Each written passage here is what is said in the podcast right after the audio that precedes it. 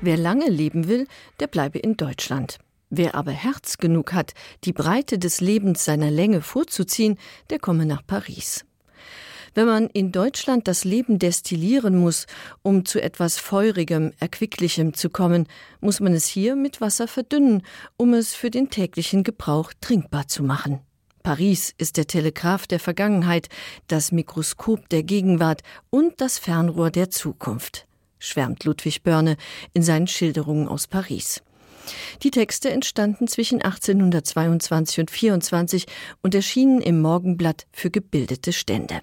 Egal welches Thema Börner aufgriff, unter seiner Feder verwandelte sich jedes Thema in ein politisches. Börne befand sich wegen seiner republikanischen Gesinnung ständig im Clinch mit der deutschen Obrigkeit. Die Zeitschriften, die er betreute bzw. herausgab, wurden in schöner Regelmäßigkeit von den Zensurbehörden verboten. Deshalb verdingt der Oppositionelle sich ab 1822 als Korrespondent. Aus Paris berichtet er über Ausstellungen und Sehenswürdigkeiten und vermittelt den Lesern auf geistreich humorvolle Weise französische Geschichte und Lebensart. Aus Börnes Feuilletons spricht seine Liebe zu Paris, sein Interesse für die französische Kultur und seine Abneigung gegen die deutsche Engbrüstigkeit.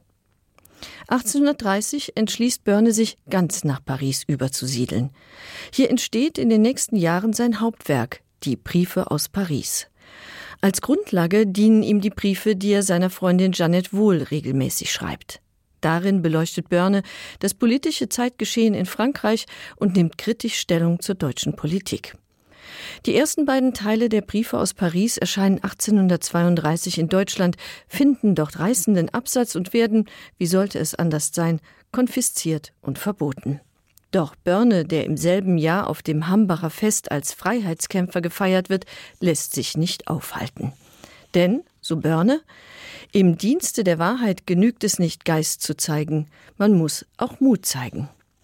1833 erscheinen Teil 3 und 4 unter dem Titel Mitteilungen aus dem Gebiete der Länder und Völkerkunde. Ein Jahr später folgen die beiden letzten. Börne, der 1837 im Alter von 50 Jahren in Paris starb, gilt heute als Wegbereiter des Feuilletonismus und der deutsch-französischen Verständigung. In Kurt Tucholsky, den es 1924 als Korrespondent nach Paris verschlägt, findet Börne einen würdigen Nachfolger auch was die Liebe zu der französischen Metropole betrifft. Dank, dass ich in dir leben darf, schreibt Tucholsky in einer Liebeserklärung an Paris.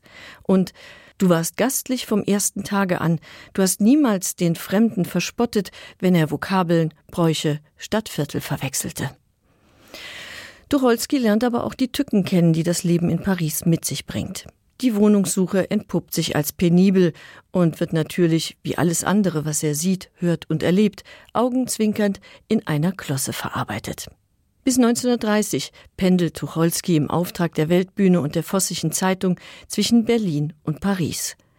In seinen Beiträgen vermittelt er, ebenso wie Börne, das französische Savoir-vivre und spart dabei nicht mit Kritik an seinen Landsleuten. Paris hat Herz, das geradezu lächerliche Zerrbild, das der Völkische sich und anderen von Franzosen an die Wand malt, ist blanker Unsinn, wettert Tucholsky 1924 in dem Artikel Das menschliche Paris, in dem er Fakten liefert gegen die weit verbreiteten deutschen Vorurteile. Es ist ein Paradies, dass man nicht in Deutschland ist, bekennt er in einem Brief. In Paris erholt der Linksintellektuelle sich regelmäßig von seinem Vaterland, in dem der Nationalsozialismus zu Tucholskys großer Sorge immer weiter um sich greift. Als seine Zeit in Paris abgelaufen ist, zieht Tucholsky sich nach Schweden zurück, denn in Deutschland hat der kritische Journalismus keine Zukunft mehr. Pressefreiheit, damit hatten nicht nur Tucholsky und Börne ihre liebe Not, sondern auch Karl Marx. Die erste Freiheit der Presse ist es, kein Gewerbe zu sein, schrieb Karl Marx 1842 bei seinem Einstand in den Journalismus. Schon nach einem knappen Jahr kündigt er wieder bei der Rheinischen Zeitung wegen der Zensurverhältnisse, wie es im Originalschreiben heißt, und zieht mit seiner Frau nach Paris. Dort versucht er sich als Herausgeber einer deutsch-französischen Zeitschrift. Als das Projekt scheitert, steigt er im Juli 1844 beim Pariser Vorwärts als Mitarbeiter ein. Das deutschsprachige Wochenblatt versorgt deutsche Immigranten in Frankreich und interessierte Leser im Ausland mit Informationen über das kulturelle Leben in Paris. Unter der Ägide von Karl Marx verwandelt sich das Blatt im Handumdrehen in eine sozialistische Zeitung mit antipreußischen Tendenzen. Die Pariser Deutsche Zeitschrift, wie sie nun heißt, wird zum wichtigsten Sprachrohr der deutschen Oppositionsbewegung. Friedrich Engels frohlockt im Oktober 1844 Wir besitzen in Paris eine deutsche kommunistische Zeitung. Da sind die Tage der Zeitschrift bereits gezählt. In Deutschland ist die Zeitung inzwischen verboten und die preußische Regierung macht Druck auf Frankreich. Das führt im Januar 1845 dazu, dass die wichtigsten Redakteure, darunter auch Marx, aus Frankreich ausgewiesen werden und das Blatt eingestellt werden muss. Anfang Februar siedelt das Ehepaar Marx nach Brüssel um. Zur gleichen Zeit erscheint in Frankfurt die Heilige Familie, das erste Buch, das Marx und Engels als Autorenteam ausweist und 1844 in Paris entstand. In Paris entwickelte Karl Marx übrigens auch sein Konzept der entfremdeten Arbeit. Es taucht erstmals in den sogenannten Pariser Manuskripten auf. Mit Politik hatte Helen Hessel nichts am Hut. Jedenfalls wähnte sie sich lange auf dem neutralen Gebiet der Mode in Sicherheit. Sie schreibt aus Paris, heißt der Abschiedsartikel, mit dem sie 1938 ihre Karriere als Modejournalistin beendet. Kurz zuvor war sie von den Nazis heftig attackiert worden, weil sie in einem Vortrag in München die Pariser Mode gepriesen hatte. Fünf Jahre lang hielt Helen Hessel dem Druck stand, den die Nazis gegen die französische Mode, gegen Hosen und Bubiköpfe machten. 1936, im Zuge der Nürnberger Gesetze, ließ sie sich scheiden, um weiterhin publizieren zu können. Ihr Mann, der in Berlin lebende jüdische Autor Franz Hessel, wurde bereits 1933 mit Berufsverbot belegt. Franz Hessel lernte Helen Grund, wie sie damals hieß und später ihre Artikel zeichnete, 1912 in Paris kennen und macht die junge deutsche Malerin unter anderem mit seinem besten Freund, dem Kunstsammler Henri Pierre Rocher bekannt. Im Jahr darauf heiraten Helen und Franz Hessel in Deutschland. Als Rocher das Paar im Sommer 1920 besucht, beginnt die Ménage à trois, die Rocher 1953 in seinem Buch Jules et Jim publik macht und die von Truffaut erfolgreich verfilmt wurde. Helen, inzwischen zweifache Mutter, lässt sich scheiden und geht nach Paris zu Rocher.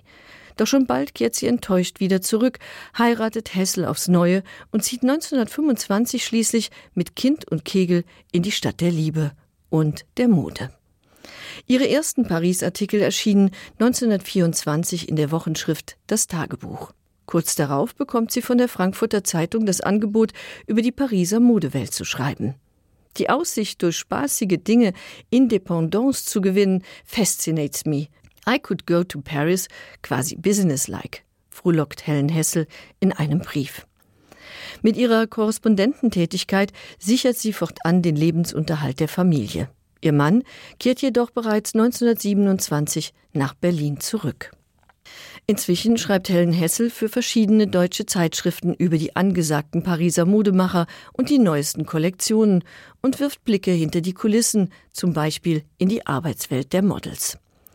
Mit ihren Artikeln erwirbt sie sich in Deutschland den Ruf einer Modeexpertin und wird zu Vorträgen eingeladen.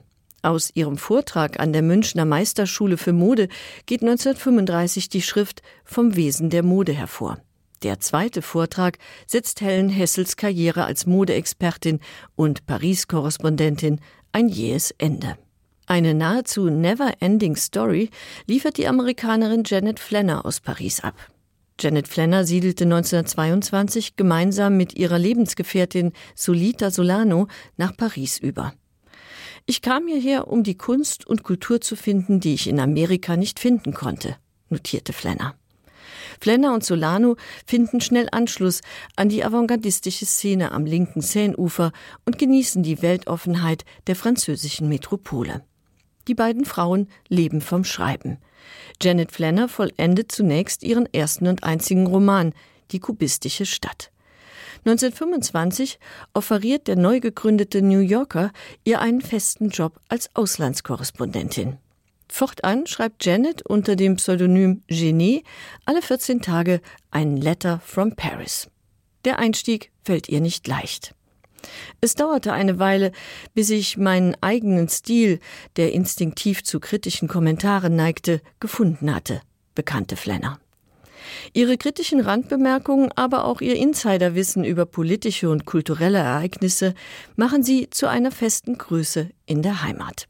Neben ihrer Kolumne schreibt sie bald auch Porträts für den New Yorker, unter anderem über Josephine Baker, Georges Braque und Hitler. Im Oktober 1939 flieht Janet Flanner mit Solano nach New York, wo sie ihre Arbeit für den New Yorker fortsetzt.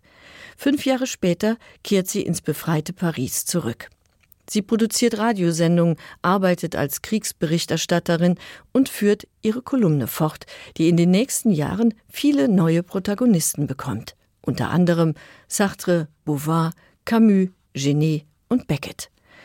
Als ihr Pariser Tagebuch 1966 in den USA mit dem National Book Award ausgezeichnet wird, lebt die Kolumnistin immer noch in Paris. In einer Fernsehdokumentation über die Amerikaner in Paris der 20er Jahre erklärt Janet Flanner das Phänomen. Wenn du nach zehn Jahren nicht zurückgehst, dann bist du süchtig. Janet Flanner war süchtig nach Paris. Nach einem halben Jahrhundert schrieb sie 1975 im Alter von 82 Jahren ihren letzten Brief aus Paris und kehrte in die USA zurück.